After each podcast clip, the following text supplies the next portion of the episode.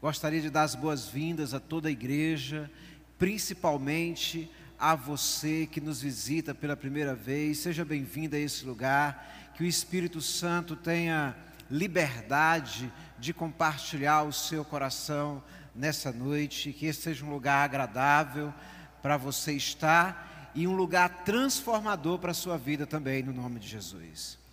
Queridos, antes de compartilhar a palavra de que o Senhor colocou no meu coração, eu gostaria de abençoar a sua vida. Por isso, coloque aí a sua mão em sinal de receber. Eu tenho sempre abençoado, buscado abençoar a igreja com as promessas que Deus tem reservado para nós. E a promessa que eu quero declarar para a sua vida, sobre a sua vida, ela está lá em Jeremias capítulo 29, versículo 11 e 12, que diz assim: porque sou eu que conheço os planos que tenho para vocês, diz o Senhor. Planos de fazê-los prosperar e não de causar dano. Plano de dar a vocês esperança e um futuro. Então vocês clamarão a mim, virão orar a mim, e eu os ouvirei. Aleluia planos de fazê-los prosperar. Se você crê e recebe essa palavra de Deus, essa promessa de Deus sobre a sua vida, dê um glória a Deus bem alto aí para o Senhor. Aleluia, eu creio, eu recebo. Agora eu gostaria de te convidar, toda a igreja, a ficar de pé e abrir a Bíblia lá no livro de Tiago. Glória a Deus. Abra sua Bíblia, lá em Tiago capítulo 1. Aí você, em vez de abrir de Gênesis para o final, você abre de Apocalipse para o início, é mais fácil. Tiago capítulo 1, versículos 6 a 8. Diz assim a palavra do Senhor: Peça, porém, com fé sem duvidar. Pois aquele que duvida é semelhante à onda do mar, levada e agitada pelo vento. Não pense tal pessoa que receberá coisa alguma do Senhor, pois tem mente dividida e é estável em tudo o que faz. Só o final novamente, essa parte final. Não pense tal pessoa que receberá coisa alguma do Senhor, pois tem mente dividida e é instável em tudo que faz. Vamos orar? Feche os teus olhos um pouquinho. Doce Espírito de Deus, nós nos submetemos à tua palavra. Te pedimos que o teu Santo Espírito tenha plena liberdade de falar a nós nessa noite, nesse lugar. Que tudo aquilo que é contrário à tua voz, que bata em retirada. Que tudo aquilo, ó Deus, que é distração, ó Deus, que vai nos fazer perder a tua voz, que caia por terra. Senhor, nós queremos ouvir a tua voz e queremos te pedir, Senhor, mude algo em nós essa noite. Em nome de Jesus. Amém. E aleluia. Glória a Deus. Você pode sentar.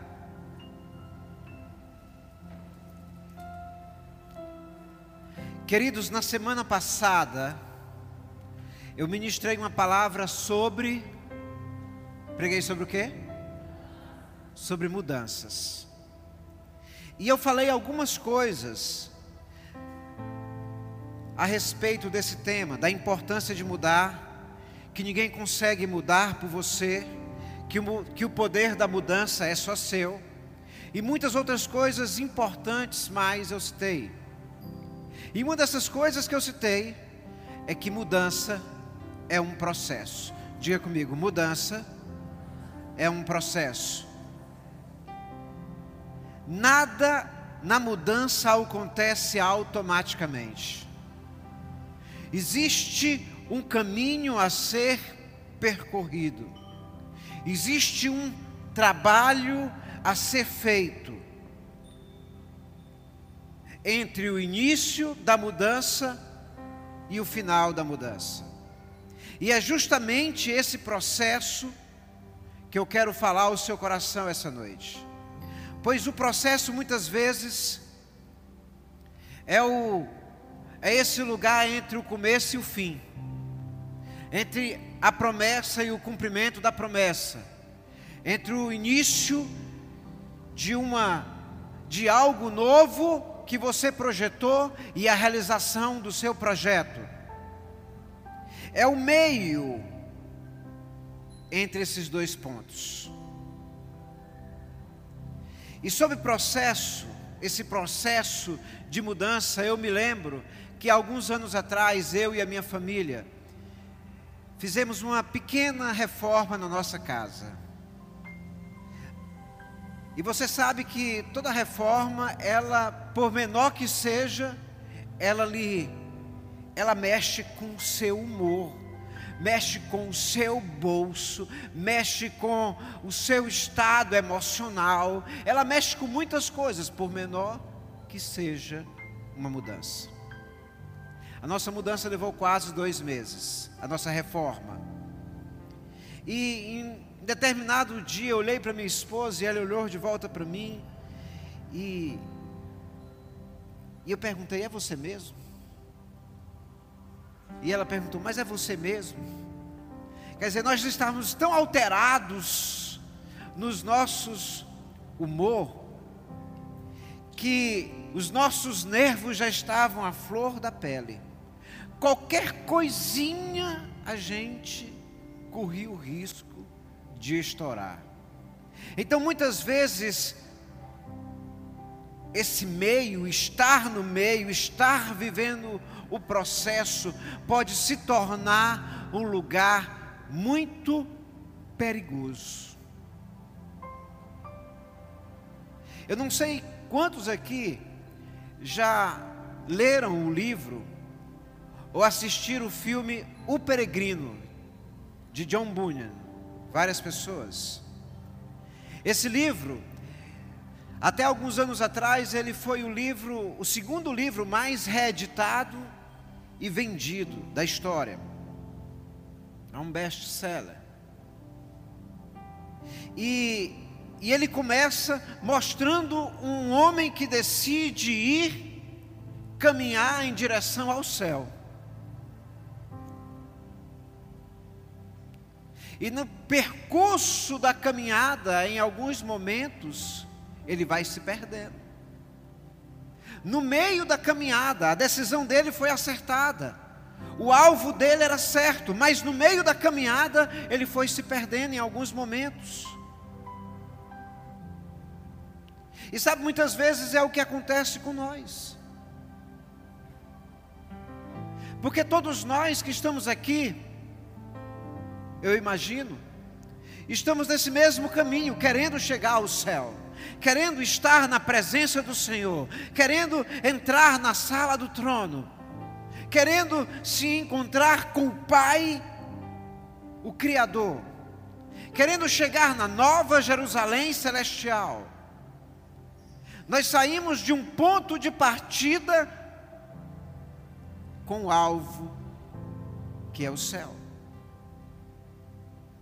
Só que, assim como o peregrino de John Bunyan, nós estamos na terra. E na terra muitas vezes aparecem situações, circunstâncias que de alguma forma têm um certo nível de influência de nos tirar um pouquinho do caminho vai aparecendo muitas coisas na medida que nós vamos caminhando, tentando nos desviar um pouquinho desse alvo que nós temos. Só que nem tudo que parece ou que vai aparecer nesse caminho tem uma cara de coisa ruim. Nem tudo que vai tentar te desviar do foco do caminho será um problema, ou será a tristeza de uma perda, ou será uma frustração que você teve com alguém que é da igreja ou com alguma liderança da igreja. Algumas vezes são apenas pequenos entretenimentos, que o entretenimento em si é bom, mas se você não dominá-lo, se torna ruim. São pequenos entretenimentos que vão tirando o teu olhar dos olhos do Senhor, que vão fazendo você perder o foco. Ah, pastor, mas é só um pequeno desvio. Veja, se nós imaginarmos a nossa vida, esse caminho de vida que nós estamos seguindo, como sendo uma linha reta. Se você desviar só 5 centímetros, coisa assim insignificante desse caminho, se você desviar só 5 centímetros dessa linha reta, em 100 metros, você já desviou 50 centímetros. Em mil metros, você já desviou 50 metros. E pensando em uma linha eterna, 5 centímetros hoje vai te deixar muito, muito, muito, muito, muito longe do alvo que você quer chegar. Quem está entendendo o que eu estou falando? Glória a Deus. Então, o meio, ele pode, ele não é, ele pode se tornar um lugar perigoso. É um processo que tem o poder de se tornar perigoso. Ah, pastor, mas o que importa é o fim, amém. O que importa é como terminamos, amém. Eu também compreendo assim. Eu acho a mesma coisa. A grande questão é que a gente não sabe quando vai terminar. A grande questão é que a gente não sabe qual é o dia do nosso fim. Porque se nós soubéssemos o dia do nosso fim, aí a gente poderia, nos 48, nos 45 já do segundo tempo, chegar e fazer concerto e dizer assim: pronto, fiz o alinhamento e o balanceamento da minha carroceria espiritual. Posso subir para a glória, mas a gente não sabe qual é o nosso fim. A gente não sabe se o fim vai ser hoje, agora, ou se o nosso fim vai ser daqui a 50 anos, não sabe se o nosso fim vai ser de uma maneira individual, ou se vai ser de uma maneira coletiva, no grande dia do Senhor. A única coisa que a gente sabe é que no meio a gente precisa estar bem. Olha para quem está do teu lado, no meio a gente precisa estar bem.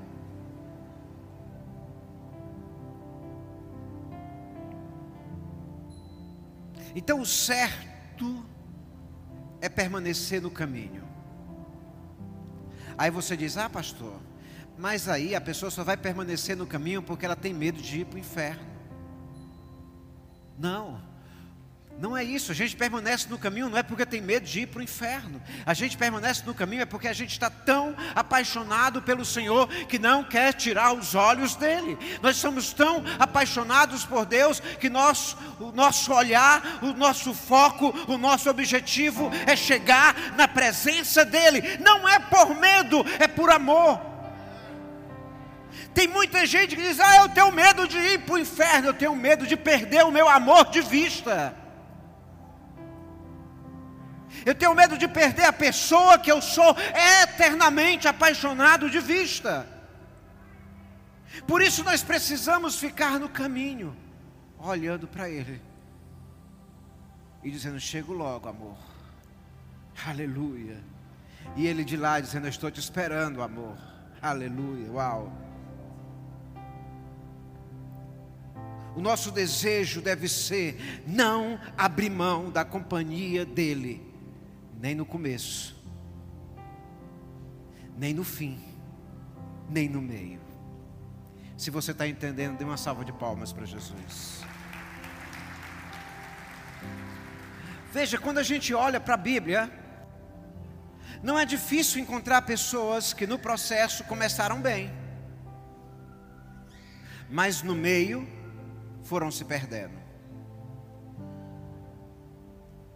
O meio do caminho tem sido um lugar que muitos têm se distraído, outros tão atalhos, outros olham para trás, outros simplesmente desistem.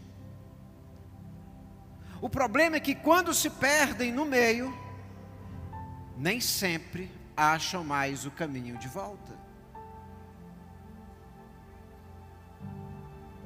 Não tem garantia de achar. E aqueles que acham o caminho de volta, voltam totalmente feridos, quebrados, arruinados, destruídos. Pastor, como que você diz isso? Quem diz isso foi Jesus quando contou a parábola do filho pródigo, que aquele filho saiu da casa do pai com a mentalidade de filho, mas quando ele voltou, ele voltou com a mentalidade de escravo pequeno desvio. Pai, vou ali.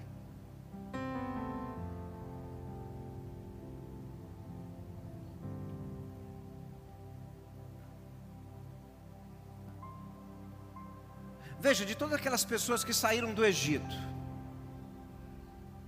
no processo do deserto, porque sair do Egito foi o começo.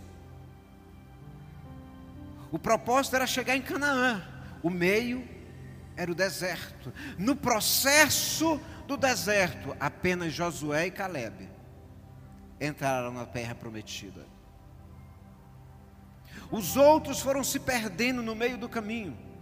Alguns se perderam por saudade do Egito. Outros se perderam por murmurar porque estavam com fome, murmurar porque estavam com sede, murmurar porque cansaram de comer maná, agora queria comer carne.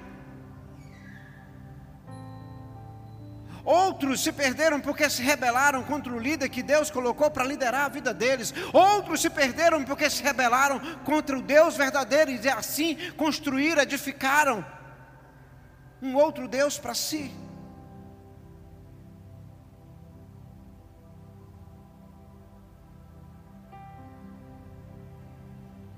E o interessante é que eles estavam perto do fim, do propósito. Mas eles ficaram só caminhando, caminhando, caminhando, caminhando, caminhando, caminhando, caminhando, dando voltas, sem chegar no propósito.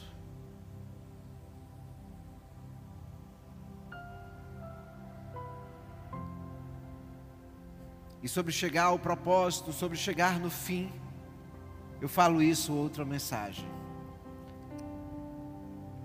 Em outro momento eu prego sobre chegar nesse lugar. Um outro caso, quando a gente olha para a Bíblia, quando Josué foi conquistar Jericó, naquele momento de guerra, de batalha, entre o princípio da batalha e o final da batalha, alguém olhou para dentro de uma tenda. Um homem chamado Acã olhou para dentro de uma tenda, saiu do foco da guerra, saiu do foco da missão, saiu do, do objetivo que ele estava vivendo, olhou para dentro de uma tenda e se seduziu por umas capas, por umas peças de prata e ouro. E isso gerou condenação para ele e para sua casa. Saul também é alguém que começou bem.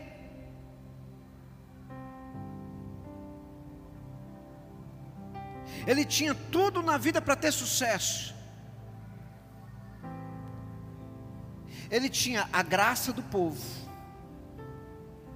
Ele era o mais alto, ele era o mais bonito, o mais vistoso, o mais elegante, o mais, mais, mais tudo daquela geração. Ele era o cara. E ele tinha a bênção de Deus, ele podia fazer do reinado dele o reinado. Só que Saúl tinha um problema. Ele queria fazer a vontade de Deus do jeito que ele queria fazer a vontade de Deus, não do jeito que Deus queria que ele fizesse. Você conseguiu se achar em Saul? A gente não quer se achar em Saul. Não, eu faço a vontade de Deus do meu jeito. Tem muito crente assim. Pastor, eu estou disponível a fazer a vontade de Deus, mas é do meu jeito. pequeno desvio fez com que Saul fosse rejeitado por quem não rejeita ninguém. Porque Deus não rejeita ninguém, mas Deus decidiu rejeitar Saul.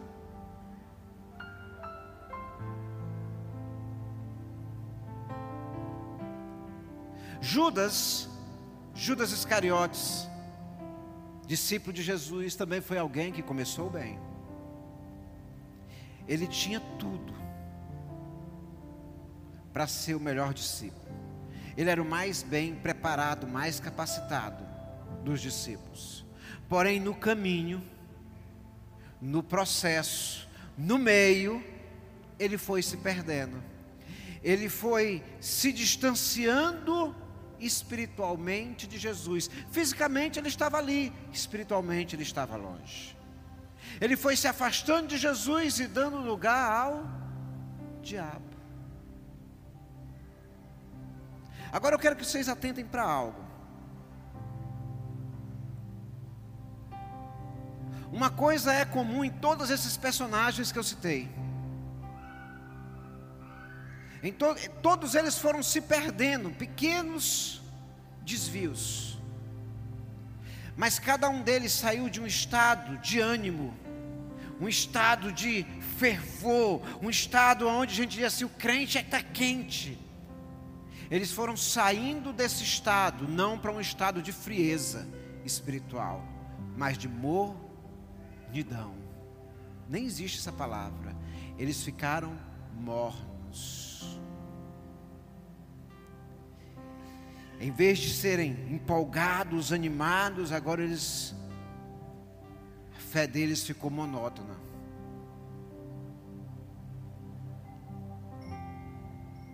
O povo continuou fazendo a caminhada no deserto, mas morno. Saul continuou ouvindo os profetas, mas morno. Judas estava com Jesus, mas morno.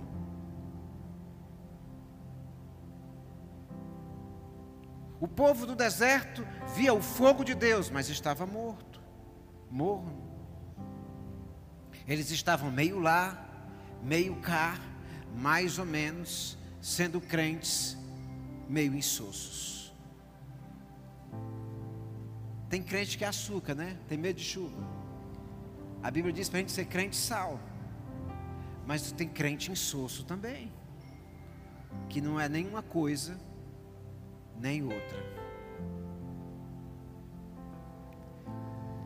Eu acho interessante é que Abraão, que é chamado por Deus de amigo de Deus e também é chamado de pai da fé, ele na sua caminhada espiritual também enfrentou no meio da caminhada um ponto crítico um risco também de ficar morno.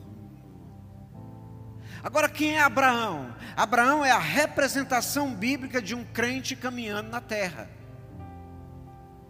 Então, como Abraão, nós somos seres espirituais, nascidos de novo, que vamos viver eternamente na presença de Deus, na Nova Jerusalém, vivendo ali na terra da promessa que o Senhor tem reservado para cada um de nós. Mas por enquanto, nós não chegamos lá, ainda estamos na terra, ainda estamos nesse mundo. Quem vai morar no céu?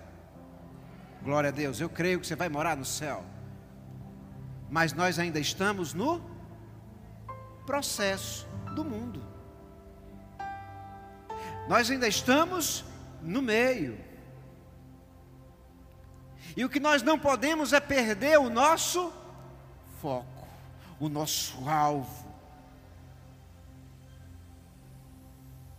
E o que Abraão fez, que foi diferente desses, foi que ele decidiu fazer algo na sua caminhada para marcar o caminho.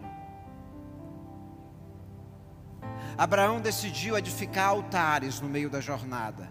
Em cada momento importante que ele vivia, na jornada, em cada novo lugar que ele chegava, em cada nova revelação que ele tinha de Deus, em cada, em cada parte que Deus vinha ali e se manifestava de uma maneira nova, em cada situação que ele recebia algo diferente da parte de Deus, ele edificava um altar.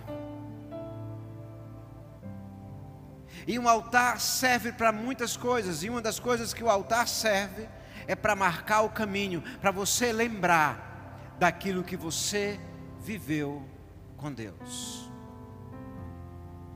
Para você não se perder na sua jornada.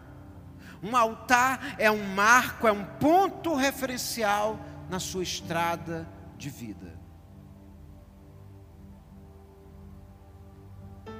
Então Abraão ele edificou quatro, quatro altares primeiro altar está lá em Gênesis capítulo 12, versículos 6 e 7. Ele edificou esse altar em Siquém. É o altar da revelação, onde Deus se manifestou para ele pela primeira vez. O segundo altar está em Gênesis 12, 8. E esse altar fica entre Betel e Ai. É o altar da separação. O terceiro altar está em Gênesis 13, 18.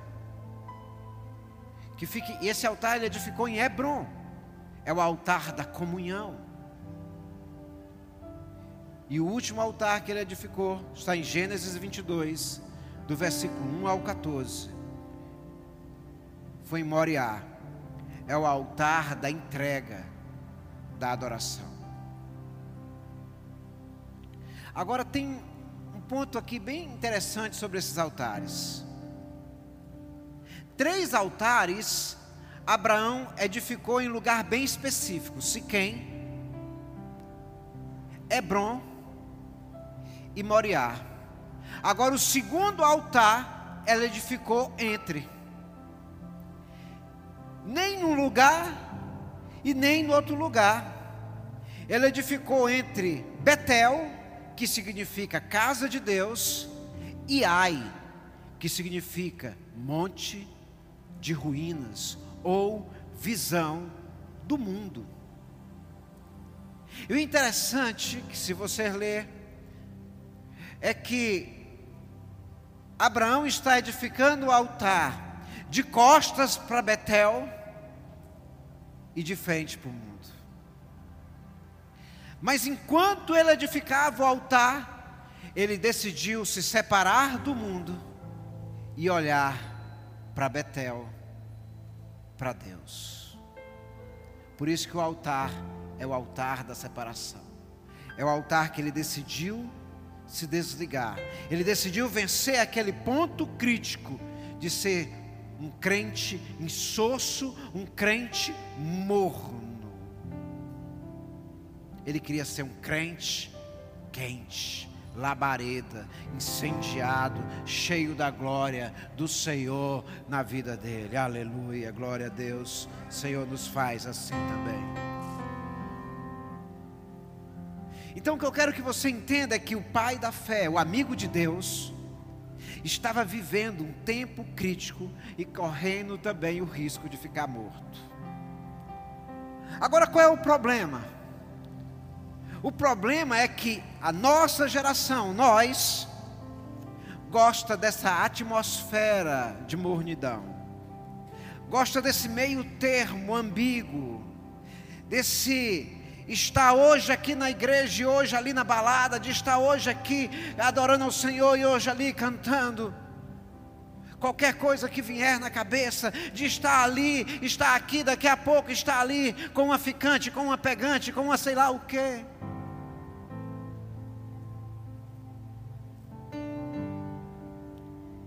A nossa geração gosta de estar em cima do muro.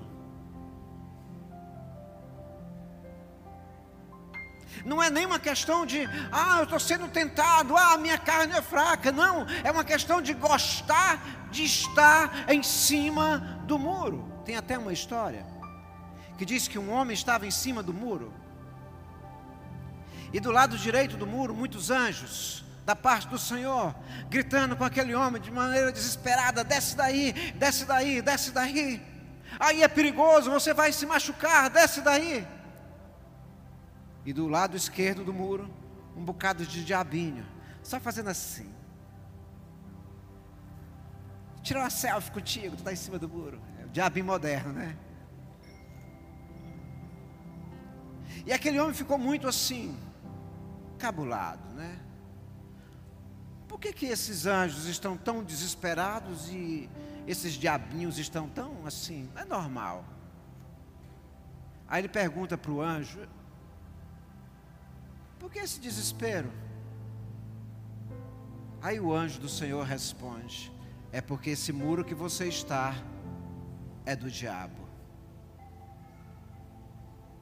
não tem muro do Senhor, ou você é do Senhor, totalmente do Senhor, a sua mente do Senhor, o seu espírito do Senhor, o seu corpo do Senhor, a sua força do Senhor, o ar que você respira do Senhor, as suas emoções do Senhor, ou você não é do Senhor? Ou é todo, ou não é todo, não é parte, ele não quer parte, ele não quer lhe dividir com ninguém, ele é ciumento. Deus é ciumento. Ele quer que você seja todo dele. Ele não quer lhe dividir com ninguém. Aleluia. Aleluia. Então esse muro é do diabo. E tem muito crente vivendo em cima do muro. Captura na tua mente algo. Esse muro que você corre risco de estar em cima, não é um uma linha divisória, não é um mero ponto de dúvida, é apenas um passo para a tua própria destruição, morte, falência. É apenas um passo para você começar a viver um inferno aqui na terra.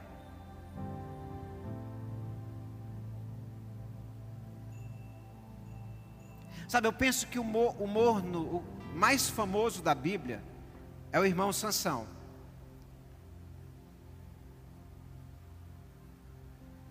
Que estava desviado dos princípios de Deus, mas queria que o poder de Deus fluísse na vida dele. É igual muito crente sonso. Tem muito crente sonso. Está em cima do muro, vivendo uma vida meio lá, meio cá querendo as duas coisas dos dois lugares. O problema é que a nossa geração não vê mal nenhum nisso. Está em cima do muro, não tem problema nenhum. Ser do centrão, não tem problema nenhum. Para muitos, não tem problema misturar o santo com o profano, a luz com as trevas. É essa geração café com leite, mamão com açúcar, Nutella Veja, isso é tão real que algum tempo atrás eu assisti uma, uma reportagem onde a, a jornalista estava fazendo uma entrevista com uma atriz pornô. E aquela atriz pornô, ela diz assim: Eu sou evangélica. Eu creio em Deus e eu vou morar no céu. E a jornalista pergunta: sim, e a sua carreira? Diz: não, tudo que eu faço é só de maneira profissional. Nada que eu faço nos filmes altera nada. A, a jornalista que era até ateia, ela ficou assim assustada com aquela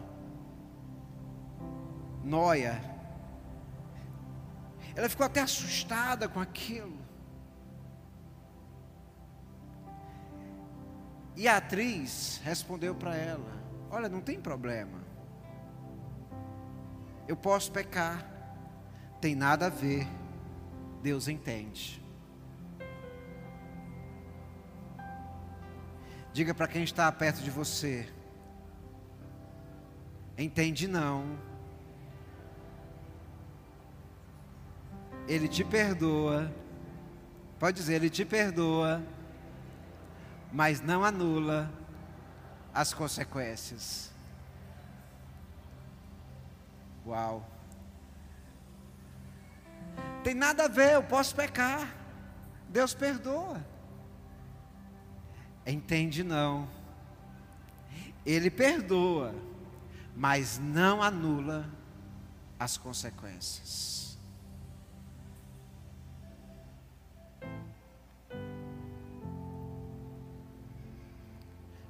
Sabe tudo isso que a gente vê na nossa geração e que a gente pode vir coisas piores ainda. É simplesmente um reflexo de uma mornidão espiritual na vida das pessoas. E essa mornidão faz você ver o fogo de Deus queimar aqui, ali e acolá, mas não faz você sentir o calor desse fogo na sua vida. E não tem nada mais triste na vida de um crente do que isso. Ver a glória de Deus se manifestar e essa mesma glória não se manifestar na sua vida. Ver o fogo de Deus cair e esse mesmo fogo não cair na sua vida. E sabe, eu estou falando de coisas que possivelmente você já sabe. E possivelmente a sua mente possa estar tentando de alguma forma se equilibrar ainda em cima do muro que você subiu. E que não quer descer. Porque estar em cima desse muro é bom. De alguma maneira você quer continuar ali em cima, porque o muro te dá uma visão da igreja, das coisas boas da igreja, de, um, de bons relacionamentos, de boas saídas, de boas amizades, de vir para o lugar, de ter aquelas resenhas positivas que você tem com pessoas que te levantam também te deixa num ambiente que você vem e canta maranata, que parece que vai te arrebatar para o céu, mas não arrebata. E o muro também te dá a visão do mundo, das coisas que você ainda se deixa se envolver, e por isso você acaba tendo uma vidinha morta. E é gostoso, né? Essa situação da mordidão. Ah, imaginou você tomar um banho bem cedinho, com água morna, é bom demais. Aquela sensação gostosa. E por isso a pessoa quer ficar nessa vidinha, porque acha que não tem problema nenhum. Só que tem problema com uma pessoa, Deus se incomoda. Diga comigo, Deus se incomoda Agora, Deus se incomoda não é pouco, não, viu, meus irmãos? Ele se incomoda muito mais com um crente morno do que com um crente frio.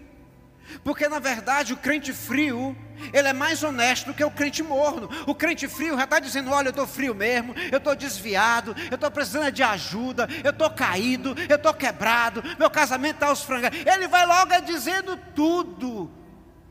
Ele vai logo reconhecendo todas as fragilidades dele, vai logo dizendo: Olha, eu preciso de ajuda, de oração. Agora, o crente morno, não, ele fica ali se auto-enganando e tentando enganar os outros, dizendo: Não, está tudo bem, quando nada está bem. Aí sabe o que é que causa em Deus ânsias de vômito?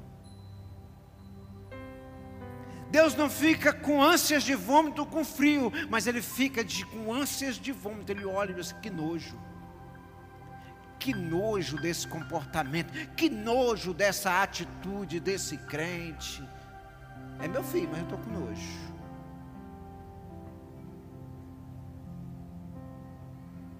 Ele não está dizendo para você ser frio, ele só está dizendo para você não ser morto, para você ser quente. cheio do fogo, carregador de brasa.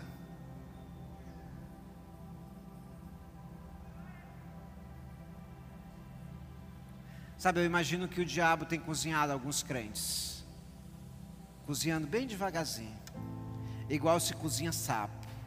Se você pegar um sapo vivo e jogar ele dentro de uma panela com água fervendo, aquele sapo pula na hora. Ele sai de lá todo ferido, sem pele, mas ele sai. Agora coloca um sapo dentro de uma panela e começa a mornar a água. Aí ele vai assim. Oh glórias, aleluias. Ele vai lá ficar morgando dentro da água. Daqui a pouco ele não sabe mais onde está, morreu. Sabe, o diabo ele tem cozinhado muitos crentes com esse engano.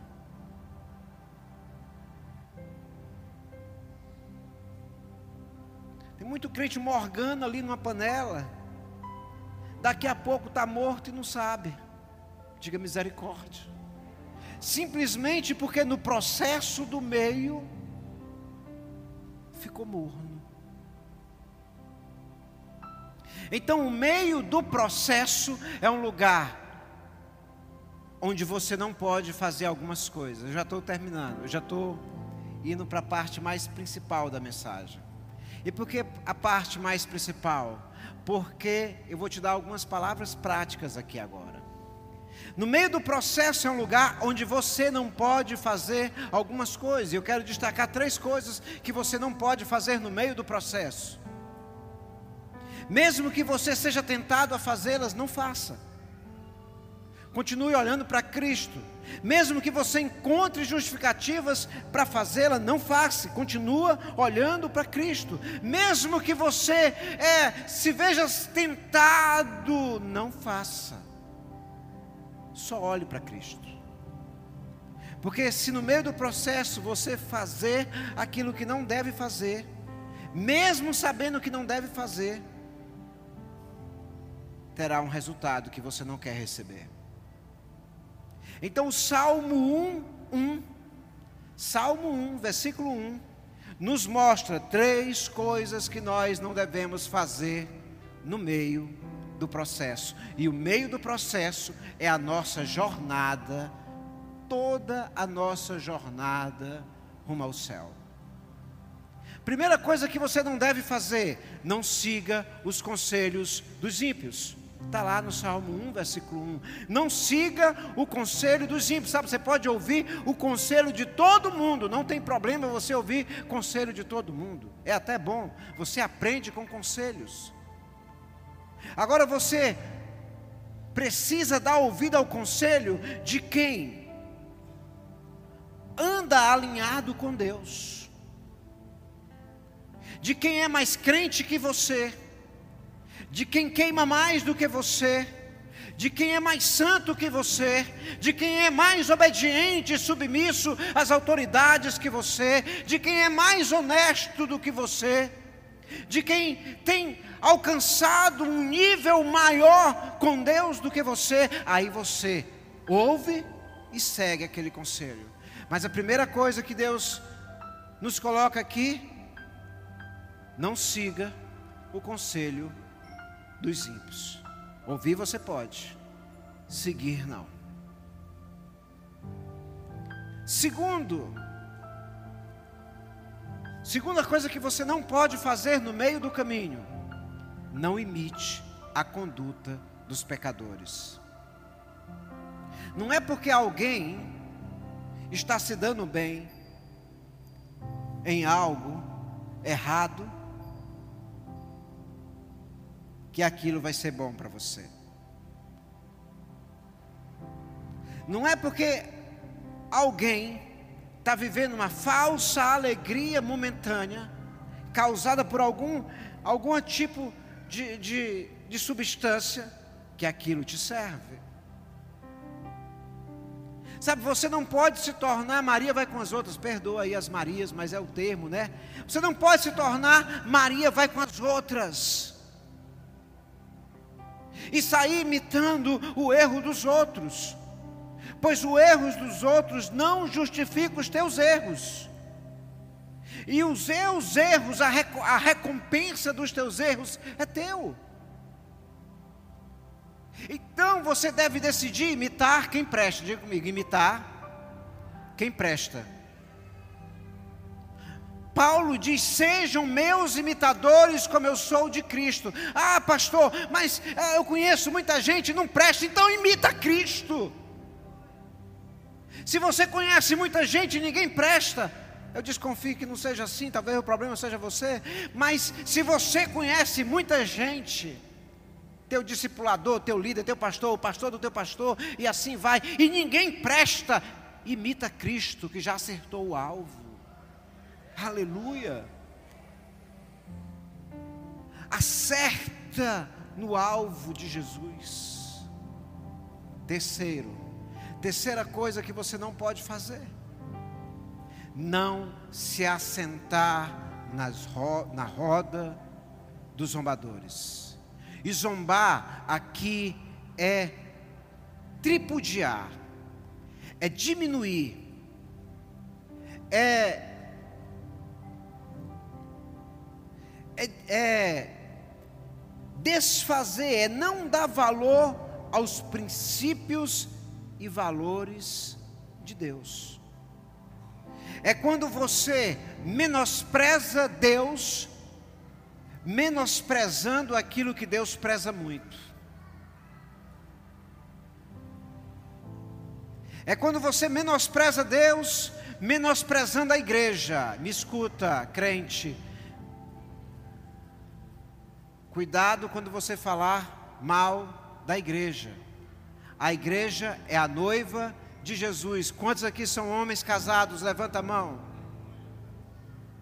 Você aceita de bom grado uma outra pessoa, um outro homem, chegar e começar a falar mal da sua esposa, falar coisas, tratá-la de maneira desrespeitosa e ser inconveniente, e ser ofensivo, e ser isso e ser aquilo?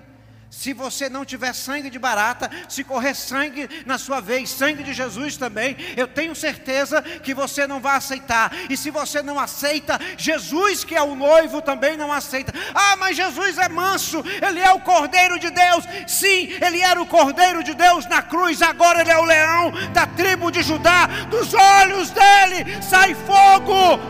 Fala mal da igreja dele, fala mal da noiva dele. Aí o noivo vem. E ele vem valente. Uau. Uau.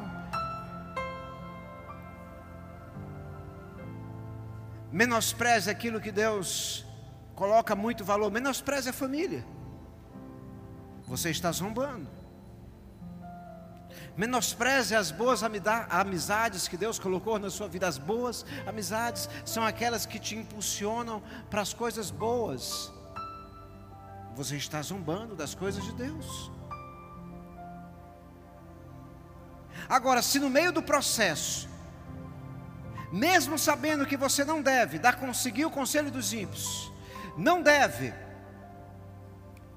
imitar a conduta dos pecadores e não deve sentar na roda dos, dos zombadores, mesmo sabendo de tudo isso, se você decide fazer tudo isso, eu quero te dizer qual é a tua recompensa, porque tudo tem recompensa.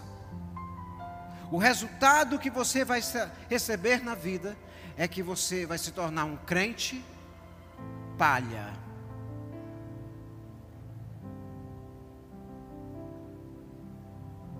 Diga comigo, crente palha. E palha qualquer vento leva. Palha qualquer fagulha queima. Qualquer foguinho lhe consome. A outra recompensa ruim é que você vai se tornar um crente fraco, não vai ter resistência para o dia mal. E o outro resultado é que o fim desse caminho que você escolheu em ser morno é um fim chamado destruição. Diga misericórdia. Não é isso que Deus quer para você. Não é isso que Deus quer para a sua vida.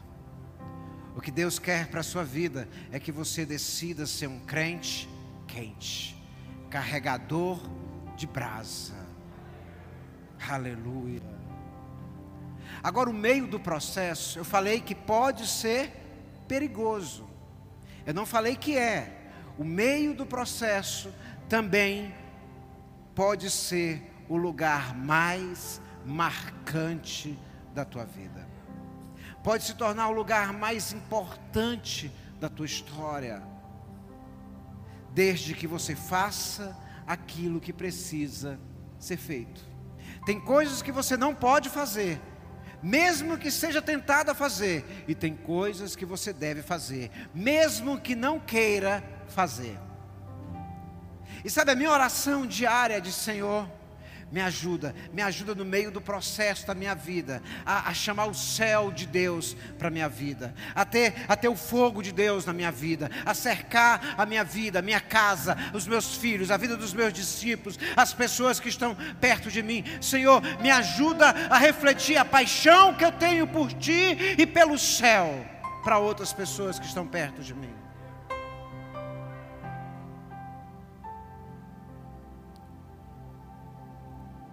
Então eu quero citar algumas coisas que você deve fazer de maneira prática, sentindo vontade ou não sentindo vontade. Então, primeiro, no processo entre o início e o fim da jornada, faça igual a Abraão. Decida também edificar altares. Está com problema? Olha para os teus altares Lembra do que Deus fez na tua história.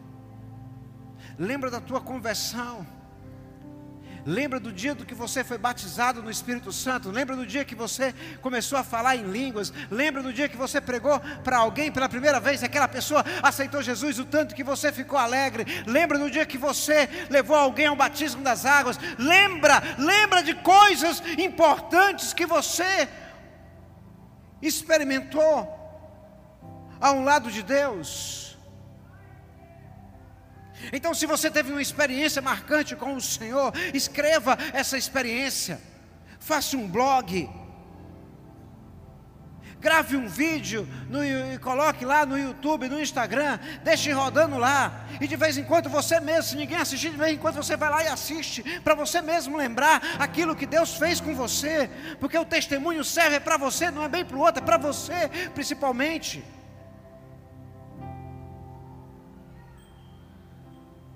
O altar é para você lembrar. Não é para os outros verem. É para você lembrar. Segundo, no processo entre o início e o fim da jornada, faça como Moisés. Decida subir no monte. E só descer de lá quando tiver revelações. Decida pagar o preço.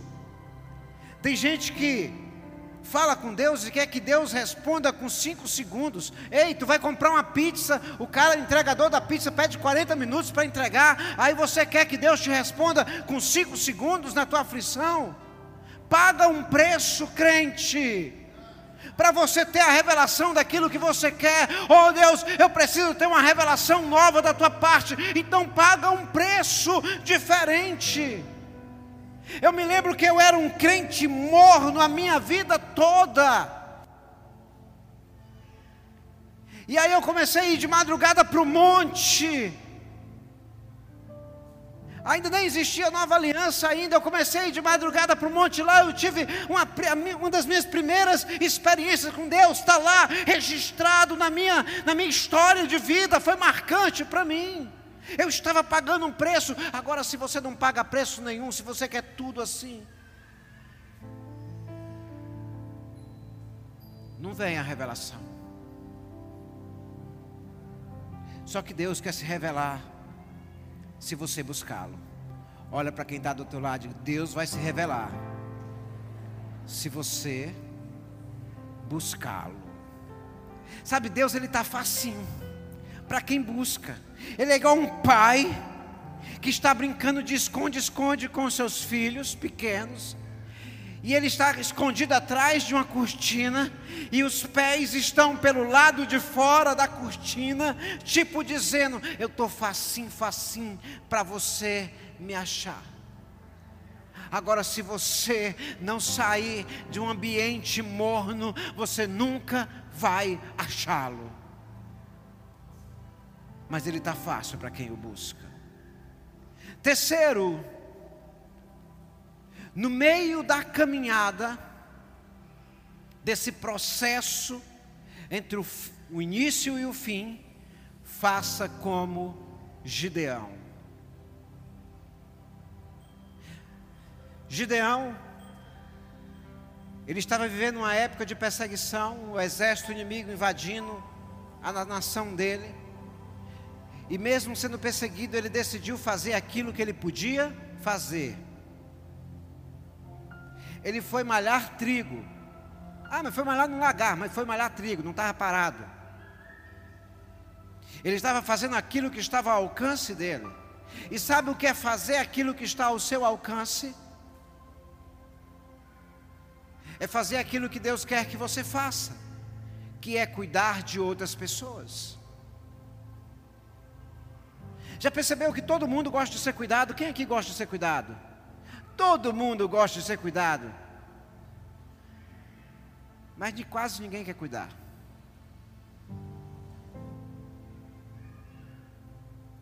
Todo mundo gosta de um discipulador, gosta de um líder, gosta de alguém que escute, de alguém que, que invista um tempo para ouvir, um tempo para aconselhar, um tempo para orar, mas na hora de fazer aquilo que você pode fazer, e sabe, você pode fazer sim, com aquilo, com aquilo que você já tem de Deus na sua vida, você já pode chegar perto de alguém e dizer: Ei, vamos para o culto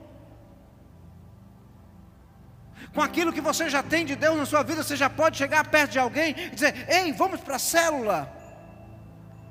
Você já pode chegar perto de alguém e dizer: Ei, vem aqui para casa, vamos tomar um café, vamos tomar um refrigerante. Aqui, refrigerante não, que os meninos estão de jejum de refrigerante. Vamos tomar um suco. Aí os mais velhos dizem: Vamos tomar café, vai ter café no céu, glória a Deus. Vamos tomar café. Aí naquele cafezinho você está lá e aí você aproveita, fala de muitas coisas da vida e fala de Jesus, porque todo lugar cabe Jesus. Você está fazendo aquilo que você pode fazer, aquilo que está ao seu alcance, que é se importar com pessoas. Tomara ver você vir domingo que vem para cá e não convidar alguém para vir com você. E convidar não é só dizer para a pessoa, ei, vem para a igreja. Convidar, dizer, ei, eu estou indo te buscar. Ou você não se lembra que você veio foi arrastado, foi arrastado, alguém te arrastou para cá. Você não queria vir, não. Aí você gostou, ficou. Arrasta outro, depois arrasta mais outro, depois arrasta mais outro. Continua arrastando gente. É o nosso trabalho, é aquilo que está ao nosso alcance fazer, é arrastar pessoas. Usa a tua influência para isso. Quarto, no meio do processo, entre o início e fim, faça igual a Abacuque.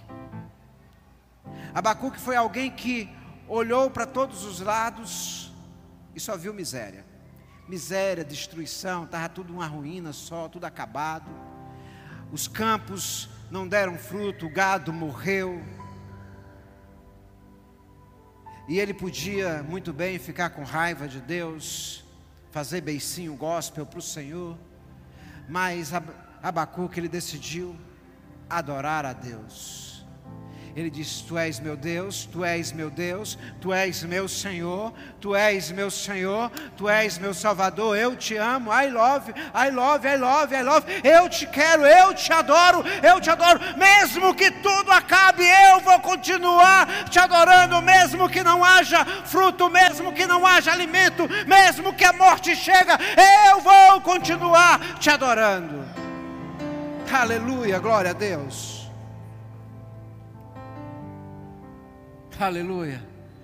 E sabe, nesse processo de adoração, ele é tão interessante que Paulo e Silas, só pegando um gancho aqui, Paulo e Silas estavam presos. E eles olharam um para o outro, algemado naquela cadeia, naquele cárcere. E eles podiam dizer assim: rapaz, a gente está servindo a Deus e é preso. Já que a gente está preso, vamos fazer um culto. Vamos adorar o Senhor nesse lugar. Deixa a glória vir. Ei, está com problema?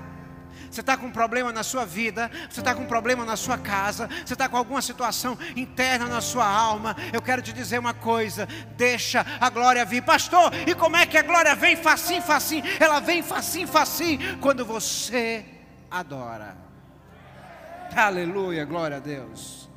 Quinto, no meio do processo, faça igual Daniel, que mesmo sabendo que se, se ele orasse, porque o rei decretou uma ordem, quem orar outro Deus será morto.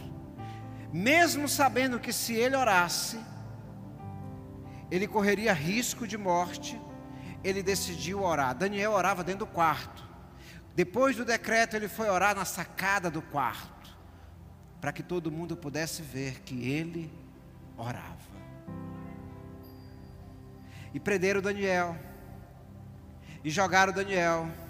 E quando Daniel caiu na cova dos leões, os leões olharam para Daniel e disseram: Olha, Daniel, não se preocupe, a ordem já veio, todo mundo de jejum hoje, amanhã Amanhã é rodízio, Daniel. Fica à vontade. Tu é alguém que ora. Você sabe o que é oração? Oração é igual respiração. Então, se você não ora, você não respira. E se você não respira, você morre. E Daniel era alguém que estava constantemente orando. E por isso ele tinha vida de Deus na vida dele. Sexto e último, eu podia falar muito mais. Sexto e último, no meio do processo, faça igual a Jesus.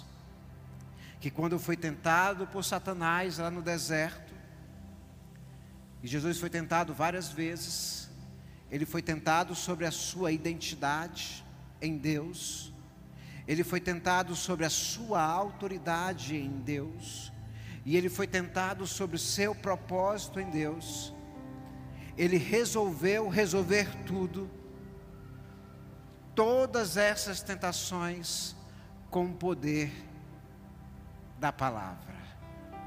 Está escrito.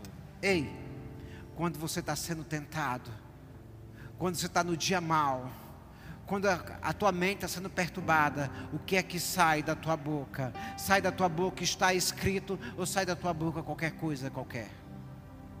Porque da boca de Jesus saiu está escrito. E quando Jesus falou está escrito, ele estabeleceu o ponto de vitória na vida dele e no ministério dele. Aleluia. Glória a Deus. Sabe cada um desses crentes que eu citei ele é, eles são um tipo de crente que eu preciso ser. Fogo puro, glória pura, carregadores de brasa. São pessoas que também enfrentam problemas. São pessoas que também têm frustrações, são pessoas que também têm lutas pessoais, são pessoas que também têm adversidades, são pessoas que também são tentadas, mas eles estão ali, não fazendo o que não devem fazer, e estão fazendo o que devem fazer. Dá uma salva de palmas para Jesus. Quero convidar o Ministério de Louvor, Bispo Carlos. Já estou concluindo essa palavra. Eu só quero que você saia daqui com algo gravado na sua mente. O caminho de um crente morno não, é, não começa com um grande desvio. É só 5 centímetros é só cinco centímetros da trajetória que Deus estabeleceu para você viver. Já é suficiente para te desviar daquilo que Deus quer fazer na sua vida.